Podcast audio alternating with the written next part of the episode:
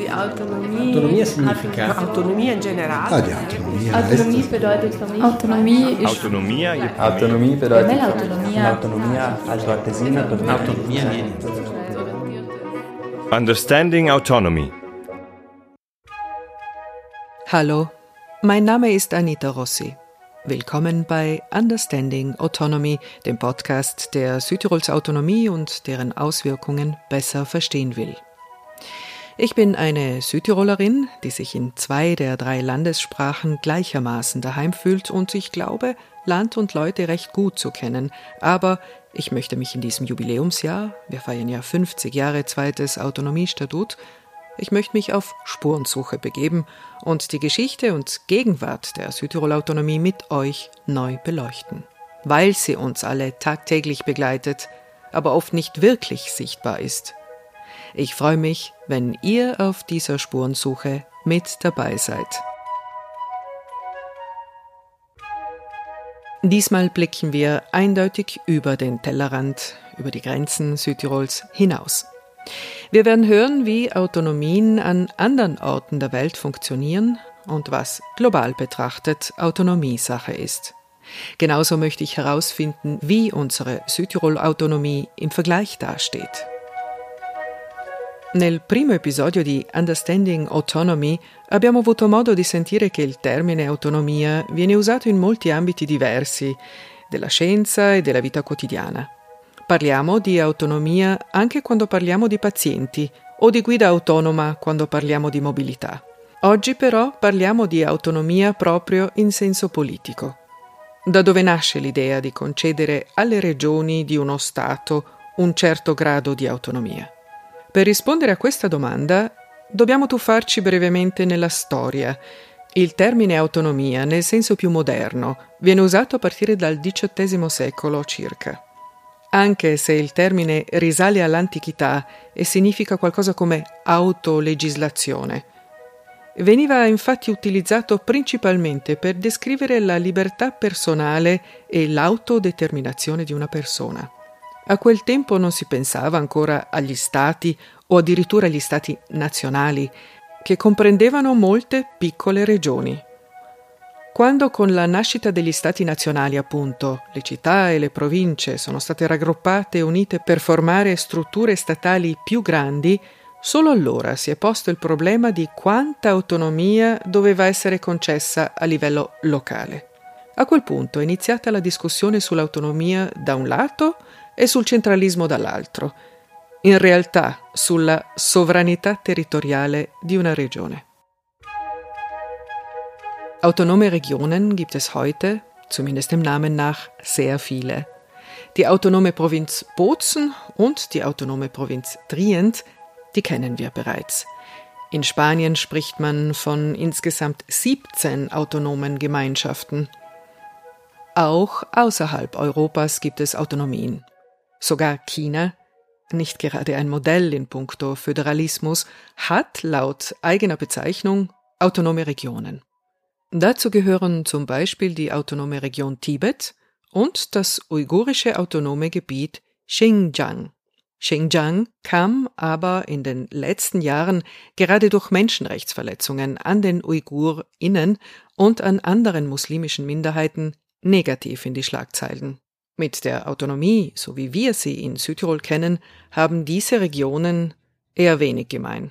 Aber das Beispiel zeigt uns gut, dass der Begriff allein, nämlich Autonomie, kein Zauberwort ist, sondern dass man viel tiefer graben muss, um wirklich durchzublicken. E già questo solleva molte domande. Ne abbiamo parlato con Francesco Palermo, professore di diritto costituzionale comparato all'Università di Verona e direttore dell'Istituto di Studi Federali Comparati presso OIRAC Research. Palermo è stato presidente del Comitato Consultivo per la tutela delle minoranze del Consiglio d'Europa.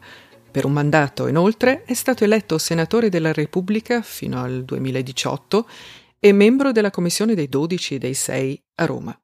Lo sottolinea subito. Il concetto di autonomia è tanto astratto quanto sono diverse le sue realizzazioni.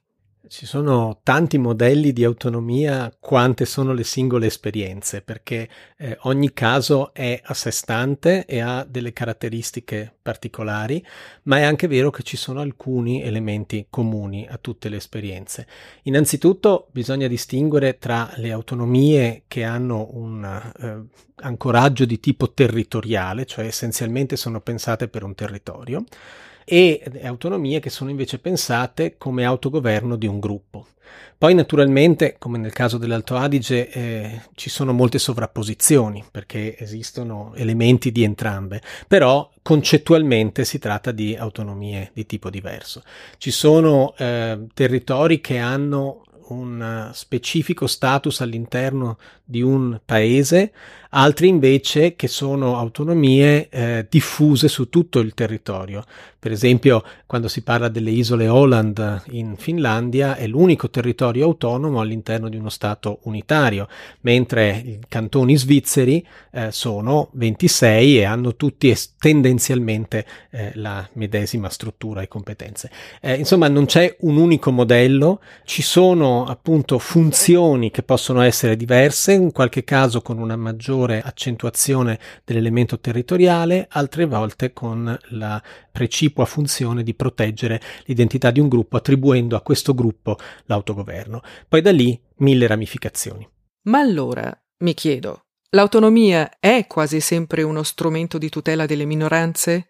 Queste due nozioni, autonomia e minoranza, sono o non sono un binomio?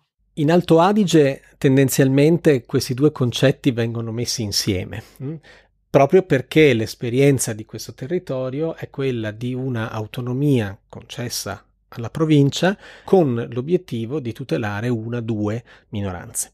Naturalmente ci sono tanti diversi tipi di autonomia, alcuni, e sono abbastanza soprattutto negli ultimi anni, pensati proprio con l'obiettivo di tutelare gruppi, come forma intermedia tra eh, l'assimilazione all'interno di uno Stato e la eh, indipendenza, altri casi invece dove l'autonomia non è pensata per gruppi. Negli Stati Uniti, per esempio, in Germania, i Länder, gli Stati sono comunque eh, enti autonomi, eh, ma non è quella la funzione principale. Diciamo che ultimamente questa idea di una, un autogoverno per accomodare le esigenze di gruppi minoritari all'interno di stati più grandi è eh, una tendenza abbastanza diffusa. Fa bene guardare oltre il proprio ombelico e capire i meccanismi che incidono sulle autonomie. Proprio per questo, confrontare diversi modelli aiuta a inquadrare bene anche il nostro modello di autonomia. La nostra autonomia è un'autonomia di tipo territoriale, cioè un territorio eh, in cui minoranze sono insediate che riceve un particolare autogoverno. All'interno di questa tipologia ci sono veramente eh, anche qui tantissimi casi, da quello spesso menzionato delle isole Holland, eh, da altri in Italia come la Valle d'Aosta, eh, fino a molte autonomie insulari come le isole Faroe, la Groenlandia mh, mm, e, tante, e, tante, altre, la Tanzania e via discorrendo, Bougainville, cioè il mondo è pieno di questi esempi. Per restare in Europa si può pensare ad autonomie eh, forti come quelle eh, previste in Spagna, ad esempio, quindi la Catalogna, il Paese Basco e la Galizia, cioè le tre comunità autonome storiche, il Regno Unito, il Belgio che ha una componente territoriale e una componente personale. Forse potremmo parlare brevemente di poco conosciuto esempio della Gagauzia in Moldova, è una regione che ha una tradizione di minoranza perché la popolazione gagauzza è eh, una popolazione di origine turca, turcofona, a differenza della Moldova dove si parla il romeno e poi il russo, è stata in realtà ampiamente russificata e eh, però appunto questa popolazione eh, ha la stessa identità religiosa ortodossa rispetto alla popolazione di maggioranza. C'è quindi qualche analogia rispetto all'Alto Adige. In questo territorio, dopo la dissoluzione dell'Unione Sovietica, ehm, c'è stato un conflitto e la eh, Costituzione del 1994 ha previsto eh, una forte autonomia sulla carta di questo territorio sia in ambito di gestione dell'autogoverno sia in ambito culturale. Ovviamente le differenze sono comunque abbastanza forti e palesi. In primo luogo per la situazione economica, è un territorio eh, molto arretrato dal punto di vista economico, è una zona povera, ci sono ovviamente poi influenze di tipo geopolitico, soprattutto in questo momento con quello che sta succedendo con l'influenza e l'espansionismo russo, appunto dicevo è un territorio prevalentemente russificato dal punto di vista linguistico. E poi ci sono assetti territoriali molto diversi, le competenze non sono così fortemente garantite, ma devono essere negoziate in continuazione con il potere centrale e quindi alla lunga questa autonomia si è un po' rinsecchita, come dire, è un po' stata abbandonata, anche se eh, anche con l'aiuto per esempio della comunità internazionale si sta cercando di tenerla viva. Francesco Palermo hat aufgezeigt, wie vielschichtig Autonomien sein können und dass es grundsätzlich ein territoriales und ein nicht territoriales Modell davon gibt. Neu für mich war, dass Autonomie und Minderheitenschutz doch zwei sehr unterschiedliche Dinge sind, auch wenn sie oft gemeinsam auftauchen. Bevor wir uns mit dem Modell der Südtirol-Autonomie genauer auseinandersetzen, sollten wir uns je ein Beispiel für territoriale und nicht territoriale Autonomie ansehen. Starten wir doch mit Ungarn, einem viel zitierten Beispiel einer nicht territorialen Autonomie.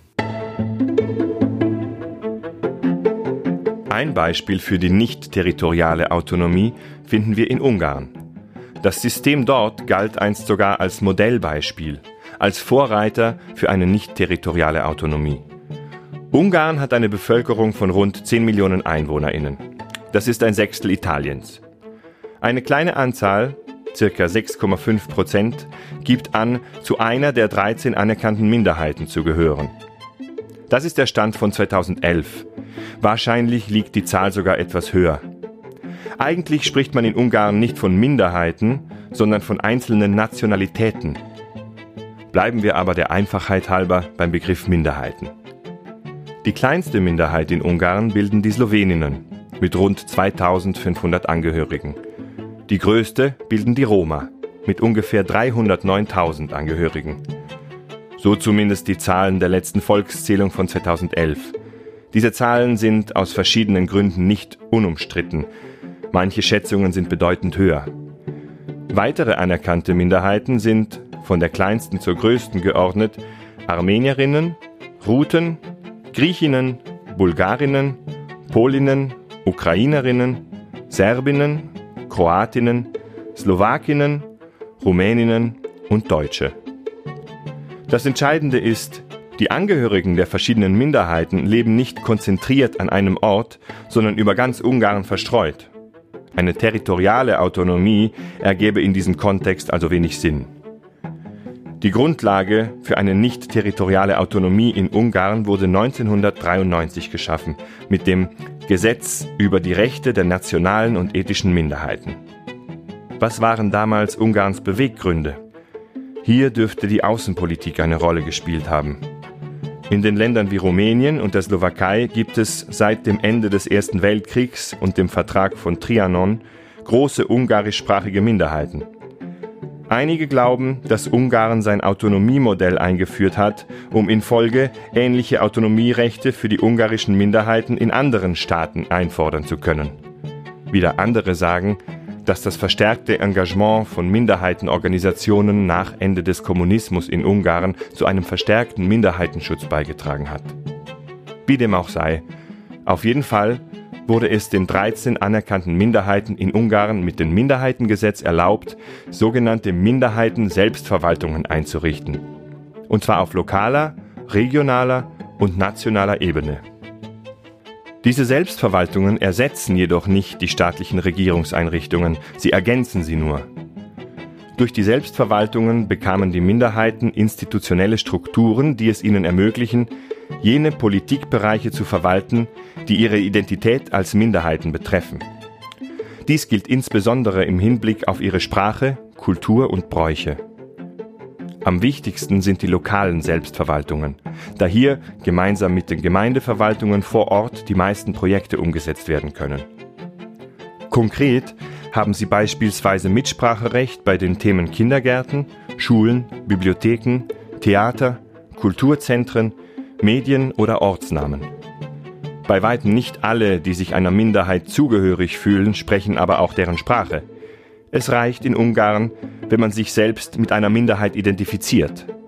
Im Zuge verschiedener Gesetzesanpassungen wurden die Vetorechte der Selbstverwaltungen abgeschwächt. Deren tatsächliche Befugnisse sind häufig auf beratende Aspekte und kulturelle Fragen beschränkt. Auch das Budget, das sie vom Staat erhalten, ist zum Teil bescheiden und muss auch für staatliche Verwaltungsaufgaben aufgewendet werden. Der Aufbau von Bildungseinrichtungen wird dadurch beispielsweise erschwert. Quindi l'Ungheria mette in pratica una forma di autonomia non territoriale per le proprie 13 minoranze e lo fa da circa 30 anni. Ben diverso è l'esempio delle isole Holland, nel mare Baltico. Partiamo idealmente per un viaggio nel nord d'Europa. La nostra meta è un luogo considerato la culla dell'autonomia moderna. Davanti ai nostri occhi sfilano imponenti traghetti che collegano piccole isole, la tipica immagine delle isole Aland, adagiate nel Mar Baltico tra Finlandia e Svezia. Si tratta di un arcipelago composto da oltre 6.700 isole e scogli, con una popolazione di circa 30.000 persone, per fare un confronto ancor meno degli abitanti di Merano. Le isole appartengono al regno svedese per diversi secoli, dal XIV secolo fino al 1809, fatta eccezione per alcuni anni di occupazione russa. Dopo la guerra russo-svedese tra il 1808 e il 1809, la Svezia fu costretta a cedere le Alan all'impero zarista russo, insieme alla Finlandia, regione che all'epoca apparteneva alla Svezia. A seguito di questi cambiamenti geopolitici, gli abitanti delle Aland divennero una minoranza svedese all'interno del Granducato di Finlandia. Da allora queste isole fanno parte della Finlandia. Oggi le isole Aland godono dello status di provincia autonoma della Finlandia e quest'anno celebrano il centenario della loro autonomia. Nel 1922 l'Assemblea regionale delle Aland che all'epoca non era ancora stata istituita ufficialmente, approvò la legge sulla propria autonomia. Nello stesso anno si tennero le prime elezioni ufficiali del Parlamento delle Aland.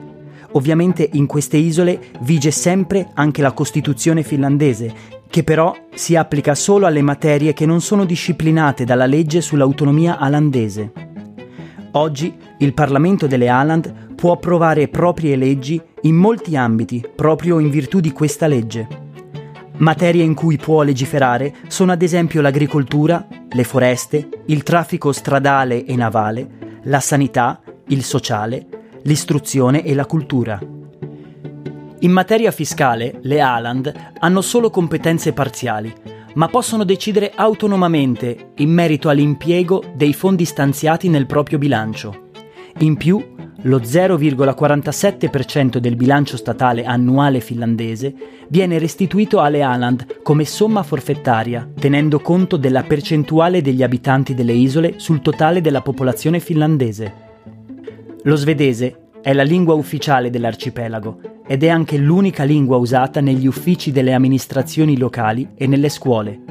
I cittadini e le cittadine di lingua finnica hanno tuttavia il diritto di usare la propria madrelingua nei tribunali e nei rapporti con le altre amministrazioni statali.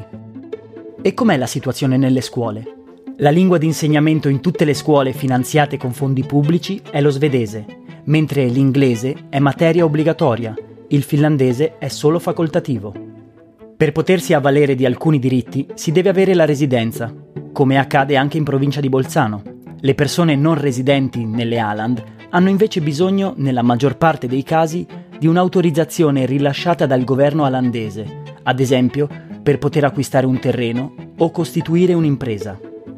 L'autonomia delle isole Aland è già stata sottoposta a due riforme.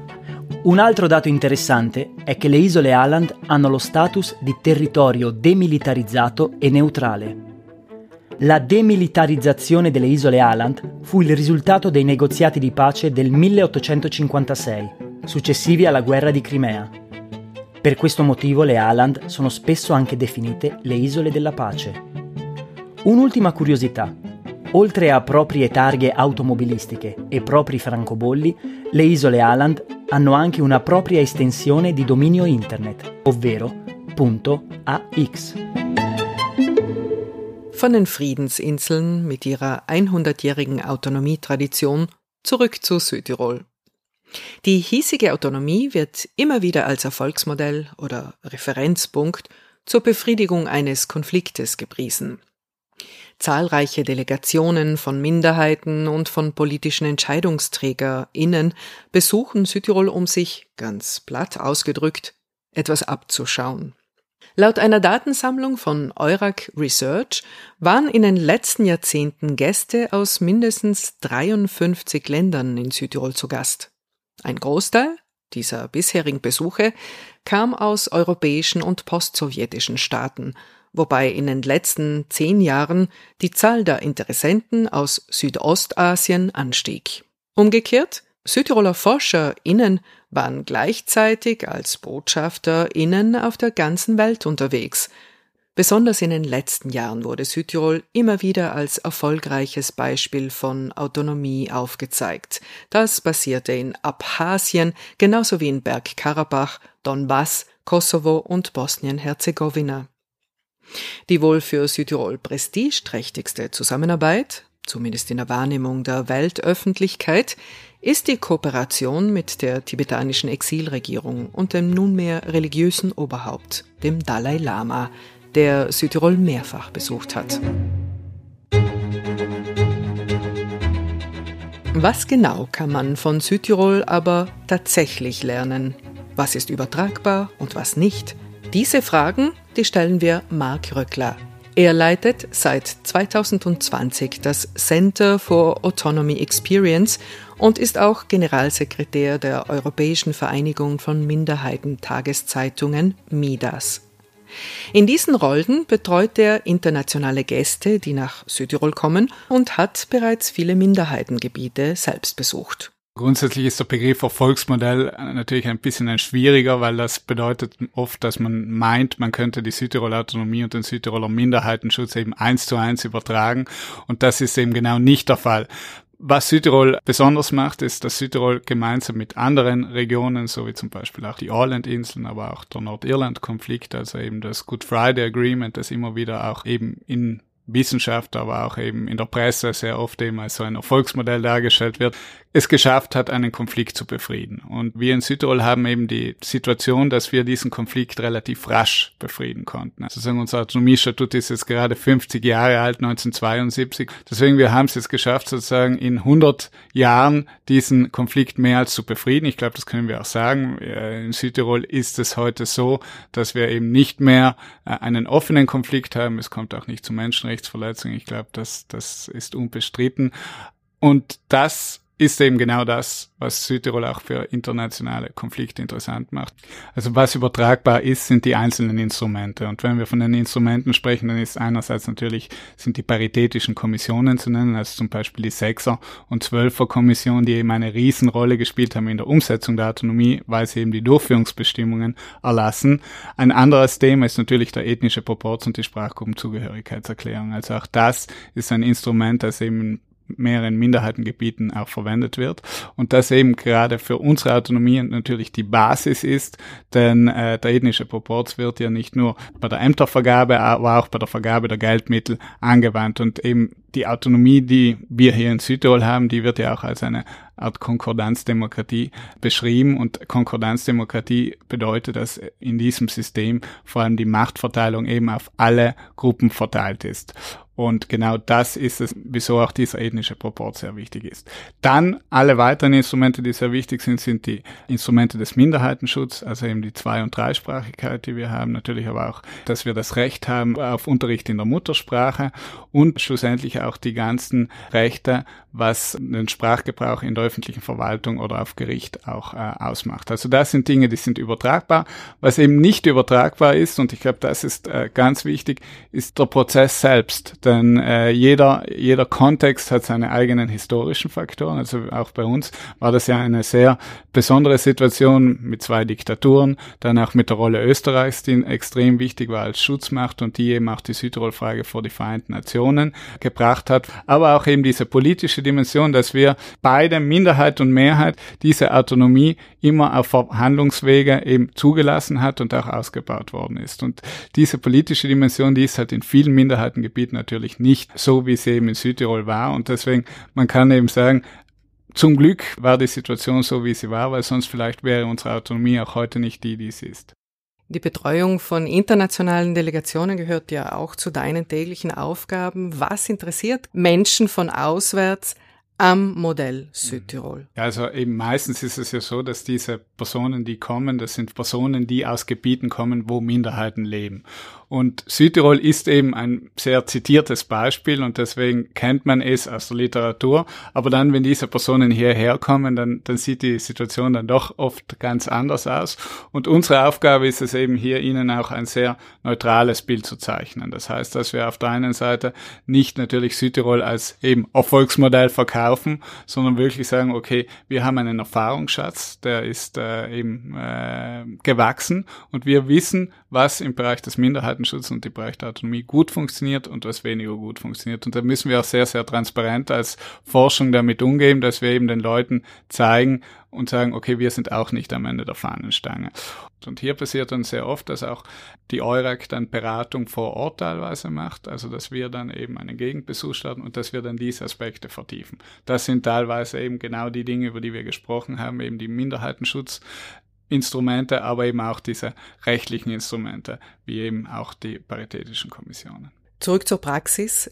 Gibt es gewöhnlich Aha-Erlebnisse für diese Menschen? Ja, also absolut. Das haben wir nämlich sehr oft, dass eben die Minderheitenregionen teilweise ja schon per Papier selbst schon Rechte haben, die aber dann eben bei Ihnen in der Praxis überhaupt nicht ausgestaltet sind. Und hier ist eben dieses Aha-Erlebnis, dass Südtirol es geschafft hat, zusammen mit Italien wirklich auf dem Verhandlungswege auch eben diese Dinge umzusetzen, weil eben bei ihnen in ihren Realitäten eben diese politische Dimension oft nicht da ist. Deswegen, dass sie sehen, wir haben Mechanismen geschaffen, wo auf auf Augenhöhe Autonomie umgesetzt wird, das ist wirklich ein Aha-Effekt. Und das Zweite natürlich, wenn Sie hier durch Bozen spazieren und dann sehen die Zwei- und Dreisprachigkeit, jetzt in Bozen die Zweisprachigkeit, ist alltäglich. Sie sehen es, wenn Sie in eine Bar gehen, etwas trinken, dass die Menükarte oft zweisprachig ist. Sie sehen es natürlich bei den verschiedenen äh, Schildern und so weiter und so fort. Und genau das ist für Sie spannend. Also wir hatten zum Beispiel gerade vor ein paar Wochen eine Delegation hier, also Ungarn aus Rumänien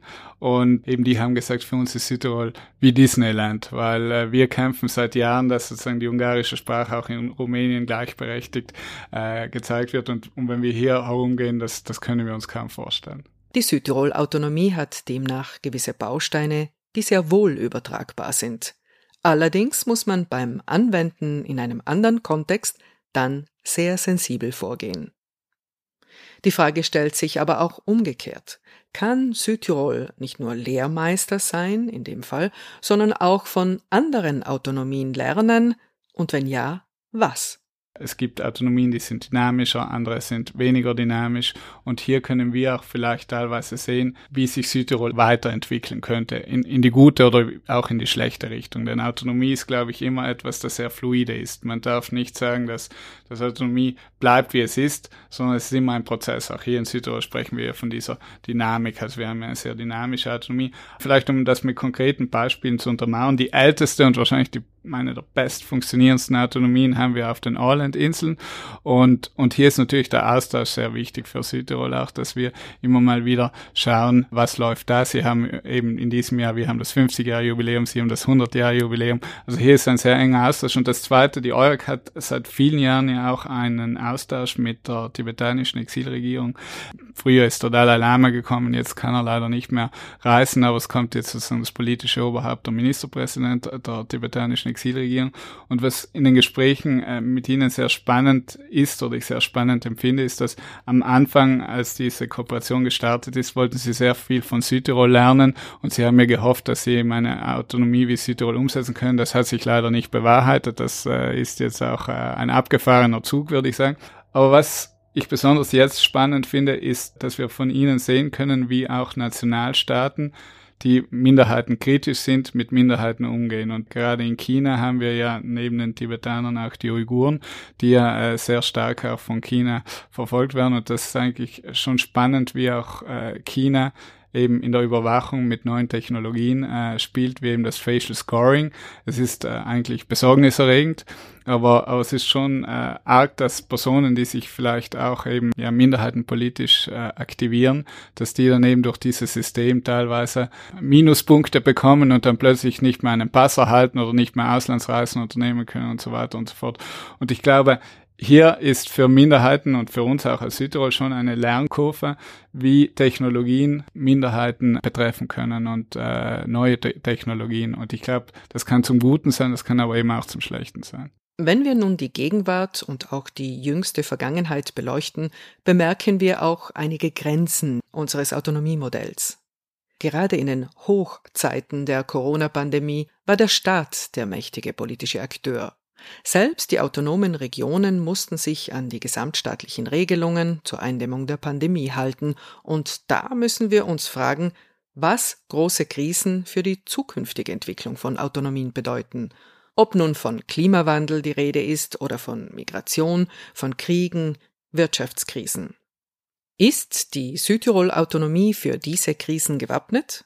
Mark Röckler also grundsätzlich ist die Autonomie nicht wirklich gerüstet für diese Herausforderung, denn auf der anderen Seite sind es natürlich Themen, die von globaler Bedeutung sind, wo wahrscheinlich Südtirol auch sehr wenig ausrichten kann. Denken wir eben an die Pandemie, denken wir aber auch an die, an die Klimakrise. Auf der anderen Seite haben wir natürlich mit, dem, mit der Autonomie Instrumente, wo wir eben mehr machen können wie andere. Also eben in Italien gibt's ja eben fünf Regionen mit Sonderstatut, die eben mehr Kompetenzen haben wie die mit Normalstatut. Und genau deswegen haben wir in kleinen Bereichen mehr Rechte. Nichtsdestotrotz, wir haben es jetzt in der Corona-Pandemie gesehen, hier ist ganz stark der Nationalstaat in den Vordergrund gegangen. Und hier haben wir auch im Statut noch nicht verbrieft, wie wir mit solchen Situationen umzugehen haben. Während der Pandemie hat Südtirol ein Landesgesetz erlassen, wo ja ein Sonderweg äh, gegangen wird. Das Austertal hat was ähnliches gemacht und das Gesetz vom Austertal ist dann vom Verfassungsgerichtshof gekippt worden. Das von Südtirol ist nicht vor dem Verfassungsgerichtshof gekommen, weil Italien relativ schnell die Regeln plus minus angeglichen hat. Aber wahrscheinlich wäre auch dieses Gesetz gekippt worden. Wir wissen es nicht, weil es eben nicht passiert ist. Aber grundsätzlich sehen wir hier gerade bei eben solchen großen Dingen, wo eben immer wieder auch dieses nationale Interesse der Verfassungsgerichtshof spricht auch von diesem äh, nationalen Interesse zum Tragen kommt, dass da dann trotzdem eben stark der Staat dann die Richtung vorgeben kann. Das ist etwas, wo wir sagen müssen, okay, wie, wie kann Südtirol eben in diesen Krisen in Zukunft auch dann wirklich selber entscheiden? Und das ist bis jetzt einfach eine Grauzone. Pochi sanno che anche l'Ucraina, la crisi attuale più dibattuta del momento, che l'Ucraina ha avuto un passato travagliato di tentativi nell'introdurre competenze autonome. Sono andata a trovare Francesco Palermo di Eurac Research per capirne la storia. La situazione ucraina è sempre stata molto tesa, complessa dai tempi dell'indipendenza. C'è stata un'autonomia forte in Crimea, ma poi eh, gradualmente abbandonata dall'Ucraina. La eh, tensione è scoppiata nel 2014, quando la Russia ha annesso la Crimea e c'è stato uno spostamento del governo eh, ucraino verso posizioni eh, pro-europee. Alcuni, soprattutto nella eh, propaganda russa, parlano di un forte nazionalismo, anzi addirittura dicono i nazisti al potere. Questa tensione dal 2014 è costantemente aumentata il governo ucraino ha creato sempre più leggi eh, di tipo eh, repressivo nei confronti delle minoranze, soprattutto quelle russofone, cercando di eh, limitare quanto più possibile l'utilizzo della lingua nell'ambito pubblico o nella scuola e così via. Quindi questa situazione diciamo, è, eh, di tensione è cresciuta eh, in maniera costante tra il 2018 e il 2022. Nel 2022, come sappiamo, la Russia poi ha lanciato questa eh, invasione militare con, lo stiamo vedendo adesso, degli scopi che andavano ben oltre la questione ucraina, evidentemente. Nel 2015 sono stato personalmente coinvolto nella commissione per la riforma della Costituzione ucraina come mm, membro internazionale di questa commissione che ha lavorato per eh, otto mesi più o meno con l'idea di aggiustare la Costituzione vigente sotto alcuni profili. Uno di questi era l'aspetto territoriale che era evidentemente collegato anche alla tutela delle minoranze. Lì eh, c'era il, l'elefante nella stanza che era dato dagli accordi di Minsk, che sono quegli accordi internazionali che eh, dovevano disciplinare la situazione del Donbass, quindi della, della zona del sud-est eh, dell'Ucraina, che poi è stata eh, oggetto di invasione militare. Allora l'idea era di creare un'autonomia più forte, particolare per quel territorio, caratterizzato da differenze linguistiche, geopolitiche per via della presenza eh, russa che già allora si sentiva moltissimo e non ultimo economiche perché era un territorio fortemente industrializzato che aveva perso poi con la, la fine dell'industria pesante molta eh, attrattività economica. Su questo però non c'è stata la possibilità di trovare alcun accordo, le posizioni erano già allora molto polarizzate il governo ucraino non voleva sentir parlare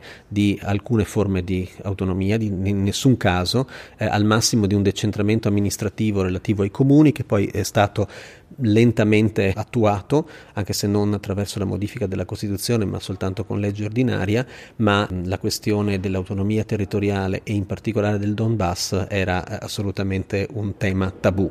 Poi forse se si fosse messo mano allora alla situazione, magari gli sviluppi sarebbero stati diversi, ma questo purtroppo non lo possiamo sapere. È chiaro che gli errori commessi non possono né potranno mai giustificare un'aggressione bellica come quella russa, ma mi chiedo se almeno come regola che ci possiamo dare in futuro, se ci siano degli errori da evitare a tutti i costi, o meglio un filo rosso comune a tutte le autonomie di successo. Guardando in giro per il mondo ci sono esempi di autonomie come forma di tutela di minoranze che hanno avuto successo e altri che eh, invece sono falliti.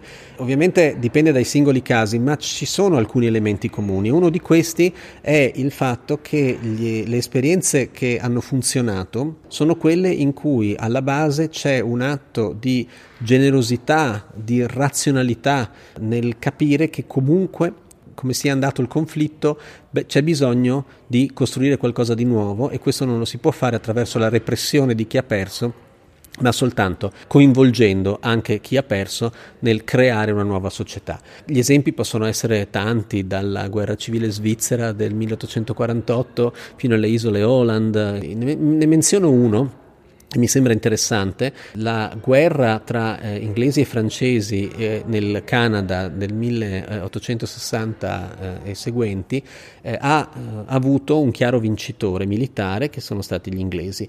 Dal fine di quella guerra, però, ci si è resi conto che eh, la popolazione francofona sarebbe rimasta, che il Quebec era diverso da altri territori e che non si poteva imporre necessariamente una assimilazione, perché questo avrebbe soltanto creato ulteriori conflitti, ulteriori problemi. E quindi si è dato vita ad uno Stato binazionale, nonostante una delle parti fosse stata sconfitta militarmente. Questo è stato qualcosa di molto positivo perché poi alla fine ha creato un sistema di convivenza che ha funzionato. Mutatis mutandis, evidentemente, anche eh, in Alto Adige è successo qualcosa di analogo perché dopo la seconda guerra mondiale eh, c'era una chiara discriminazione ehm, nei confronti di tutto ciò che era tedesco per eh, noti motivi e eh, l'Italia eh, avrebbe anche potuto eh, insistere per una soluzione diciamo nazionalista Fortunatamente non è stato fatto anche grazie alle doverose pressioni internazionali e si è invece riconosciuta un'autonomia, si è riconosciuta la sua internazionalizzazione e questo è stato il primo passaggio poi per uno sviluppo positivo. Ecco, bisogna sempre rendersi conto che dopo i conflitti è inutile continuare a perpetuarli questi conflitti facendo oscillare il pendolo tra chi vince e chi perde, ma bisogna cercare di trovare una eh, regola di convivenza comune se si vive sotto lo stesso tetto.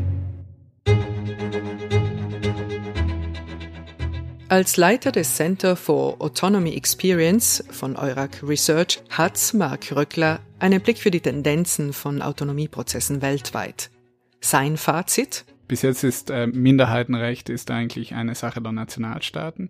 Das heißt, jeder Nationalstaat ähm, hat ein eigenes Minderheitenschutzsystem. Wir in Italien haben ein sehr gutes, muss man dazu sagen, aber es gibt zum Beispiel in den baltischen Ländern gibt es kaum Minderheitenrechte. Also zum Beispiel die polnische Minderheit in Litauen hat extreme Schwierigkeiten und deswegen ist es notwendig, dass die Union es schafft, in Europa einen ähnlichen Minderheitenschutzstandard zusammenzubekommen.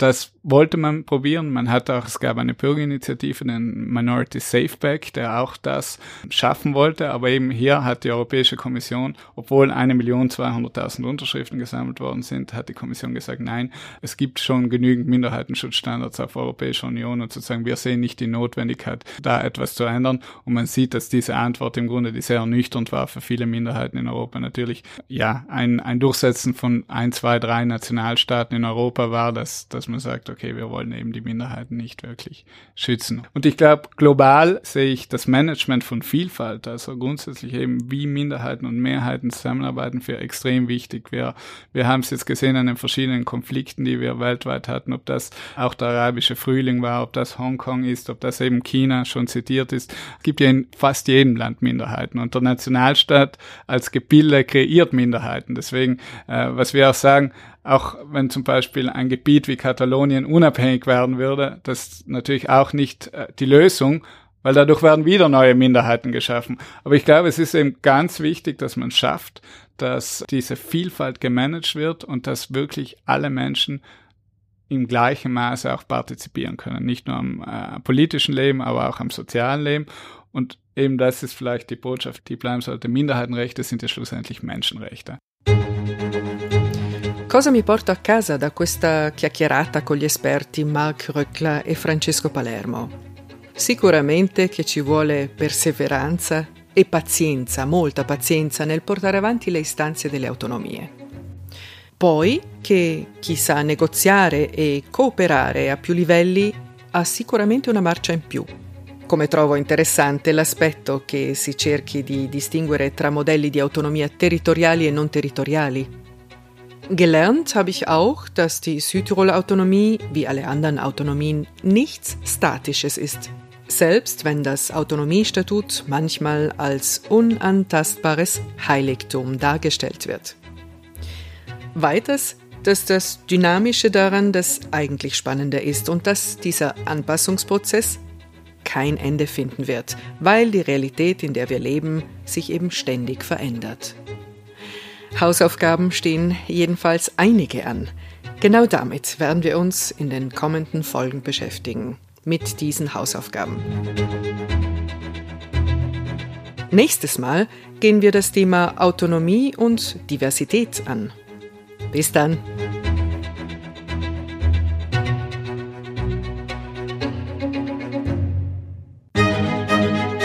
Das war Understanding Autonomy eine Podcast-Serie der autonomen Provinz Bozen Südtirol in Zusammenarbeit mit dem Center for Autonomy Experience von Eurac Research.